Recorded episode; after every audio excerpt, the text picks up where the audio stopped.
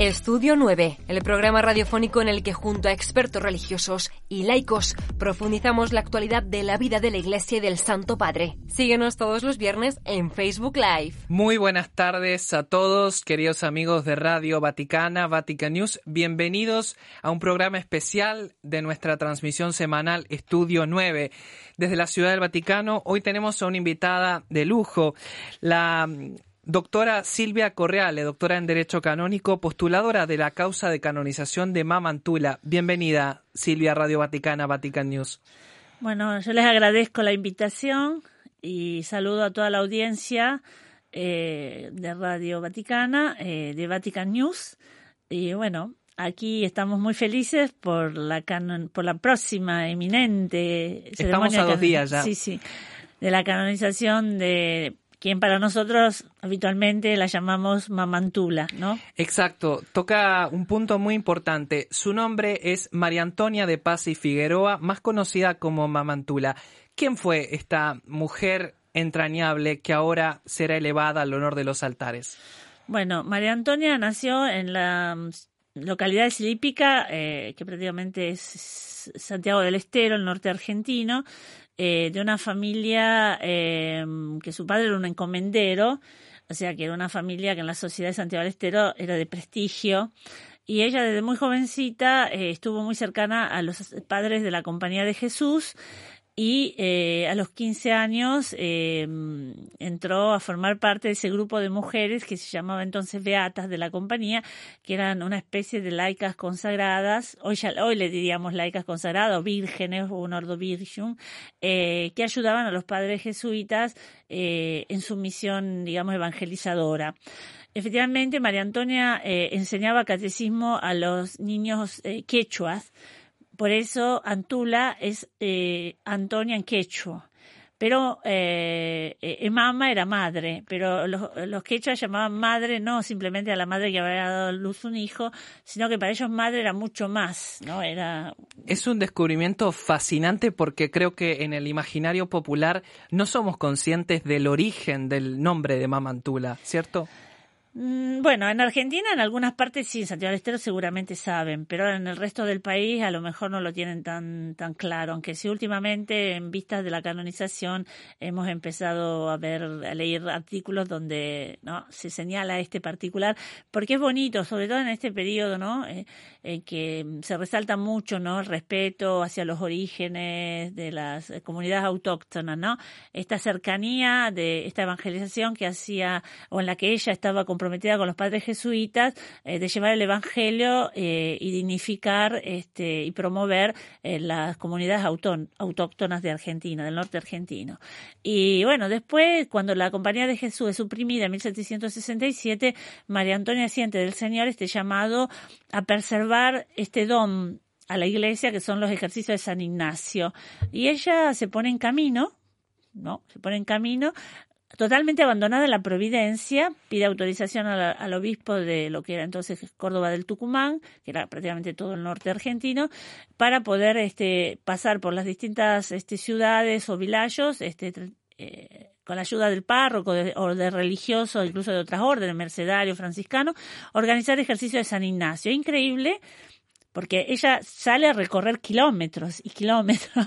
Era una peripecia llena de dificultades en aquel tiempo, ¿verdad? Para recorrer una nación tan extensa como Argentina. Sí, porque ella atravesaba desiertos, ¿no? Atravesaba desiertos acompañada por otras dos beatas, eh, por una persona que las ayudaba, eh, eh, de servicio y, iban con su carrito y llevaban sus cosas y a veces ella misma en sus cartas dice que a veces se, había roto un pie, eh, había, había pisado mal, este, pero después una mano invisible como que la curó enseguida, después tuvo que afrontar animales salvajes, eh, dormía así mirando las estrellas.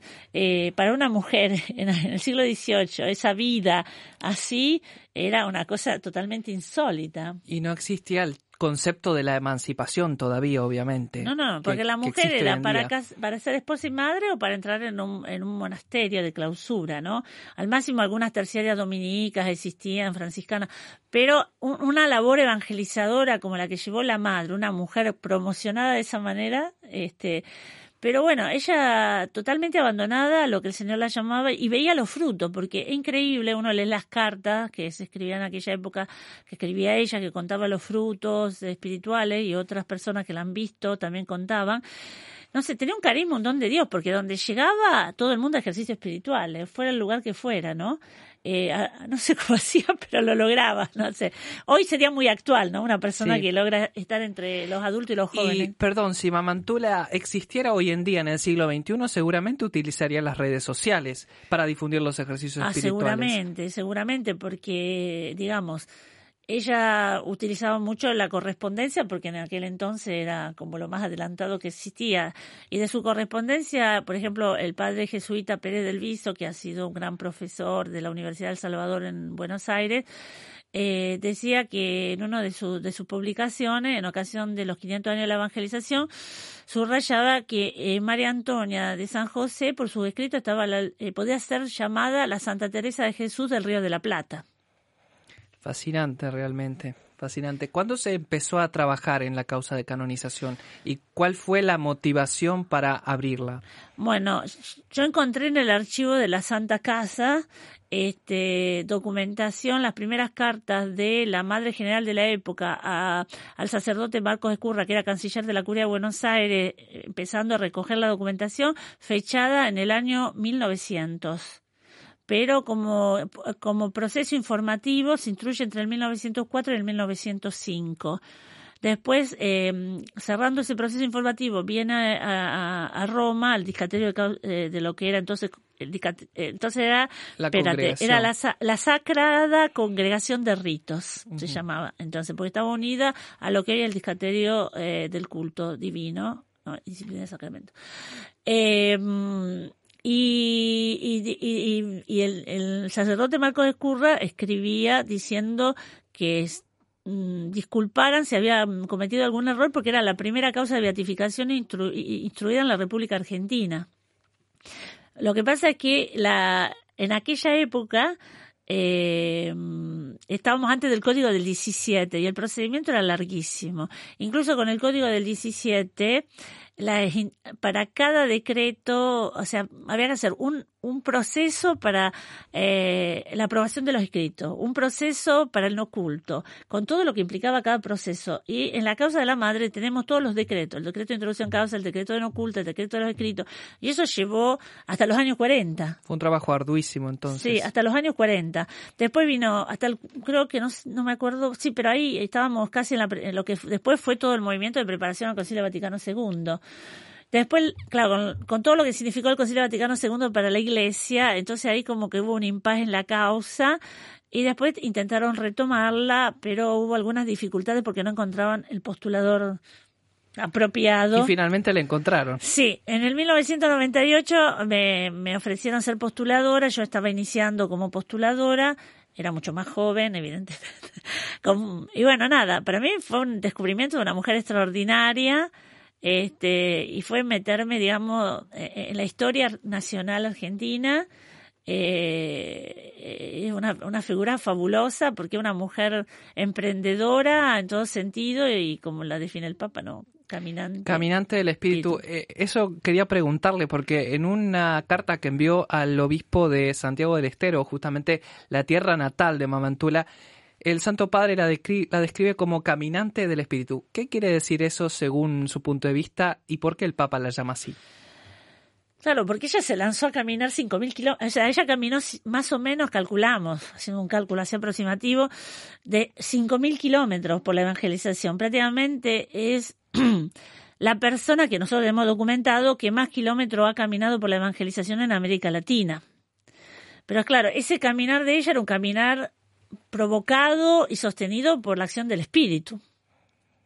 Por eso es un caminante, una caminante en la fe, ¿no? Porque ella decía que no le molestaba tener que caminar o llegar a lugares inhóspitos o nunca o que nunca nadie hubiera llegado pur, dirían los italianos, de llevar eh, la, eh, la, verdad de Cristo, ¿no? De llevar la palabra de Dios, de llevar la fe católica, ¿no? Entonces, ese, eso es eh, ella era caminante en el espíritu porque el espíritu la guiaba, el espíritu la sostenía y, y, su accionar era eh, para ser instrumento de gracia. Y en ese caminar impulsada por el Espíritu también, hoy muchos argentinos siguen frecuentando la Santa Casa de Ejercicios que fue fundada por Mamantula. ¿Qué significado tiene para el pueblo argentino este sitio en especial? Bueno, eh, aparte de que desde el punto de vista arquitectónico, es, eh, es, la casa privada más antigua que queda en pie en la ciudad de Buenos Aires y es un pedazo de historia nuestro muy importante. Es monumento histórico nacional. sí, es monumento histórico nacional, como la tumba de la Mamantula es monumento histórico nacional, eh, que está en la iglesia de la Piedad. ¿No? Porque ella entrando de Córdoba hacia Buenos Aires, el primer lugar de Buenos Aires que ella pisa era este ahí cerca de la, de la iglesia de, del Pilar, de, la Piedad, y ella quiso después ser sepultada en esa iglesia. Este, no, para nosotros un pulmón espiritual. Es un pulmón espiritual para la arquidiócesis de Buenos Aires, no solo porque también vienen a hacer ejercicios espirituales desde otras diócesis, este, es, es algo que nos recuerda permanentemente que el Señor se hizo presente desde el origen de nuestra historia nacional y de la importancia que tiene seguramente la, la espiritualidad ignaciana en la construcción del país, ¿no? Y, y, sigue siendo un foco de espiritualidad importante para no solo la arquidiócesis, sino también para el país. Y ahora llegamos. Yo quería, quería sí. solo un detalle: que el cura Brochero, que construyó la casa de ejercicio espiritual en Villa Cura Brochero, para saber cómo funcionaba una casa de ejercicio, estuvo viviendo un periodo en la casa de ejercicio de la Mamantula en Buenos Aires. Con lo que nosotros sabemos que hizo, y lo importante que es para el clero argentino, la figura del cura brochero, que es patrono del clero argentino. Eh, en la Santa Casa hicieron su discernimiento vocacional la, venerable sierva de Dios Camila Rolón, fundadora de las Pobres Bonaerense, y vivió 30 años de su vida la hermana Benita Arias, que fundó también una congregación religiosa y es también venerable sierva de Dios. Así que ha sido siempre un foco de grande espiritualidad, para, no solo para la Arquidiócesis de Buenos Aires, sino también para la Argentina. Y ahora llegamos al 11 de febrero de 2024, después de todo este íter que han recorrido de muchísimo trabajo. ¿Qué mensaje sigue dejando hoy Mamantula para el pueblo católico? Bueno, primero que tenemos que confiar en la providencia, porque ella en sus cartas es muy clara que se confía totalmente en la providencia. O sea, hay que ser personas de fe fuertes, y que si tenemos que caminar en la historia, y es una historia dura, desértica, hay que atravesarla confiando en la acción de Dios. Creo que su vida en este momento de la historia de Argentina, que todos conocemos, es muy iluminadora y espero que todos nuestros, no sé si solo decir nuestro gobernante, yo creo que todo el pueblo argentino en esta canonización vea una grande luz que se enciende y que señala un camino de luz y esperemos que ella interceda por nuestra patria. Gracias, Santo Padre, por este don tan grande, sí. También desde los corazones de todos los argentinos y también de, de, todo el pueblo del Río de la Plata, ¿no? Porque Mamantula también estuvo en Uruguay, recordémoslo. Resuena hoy el agradecimiento al, Santo Padre y a todo el equipo que ha trabajado en esta causa de, canonización por el nuevo ejemplo de santidad que desde el 11 de febrero todos podremos invocar su intercesión, ¿no? Santa Mamantula ruega por nosotros. Sí, y aparte podremos celebrar en toda la Iglesia Universal su festividad litúrgica. ¿Ya se sabe la fecha? Sí, el 7 de marzo, siempre queda el 7 de marzo, como para la, la, la, festividad litúrgica de la Beata. Queda el 7 de marzo, que es la fecha de su fallecimiento, en la Santa Casa siempre. Silvia Correale, postuladora de la causa de canonización de Mamantula, muchísimas gracias por su visita a Radio Vaticana, a este programa Estudio 9. Y de verdad, muchísimas gracias por habernos permitido adentrarnos en esta figura apasionante. Un gusto para mí, gracias por haberme invitado y lo llevo en el corazón a todos durante la misa de canonización. Que el Señor los bendiga. Les recordamos entonces que este domingo 11 de febrero a las nueve y media de la mañana hora de Roma Radio Vaticana y Vatican News transmiten con comentario en nuestro idioma, en español, la Santa Misa con el rito de canonización de Mamantula a través de Facebook Live, nuestro sitio web vaticannews.va y nuestro canal de YouTube Vatican News es. Así que también los invitamos a que sigan este momento de gracia presidido por el Papa Francisco y luego, como de costumbre cada domingo, el Santo Padre rezará la oración mariana del Ángelus. Bendecido fin de semana a todos.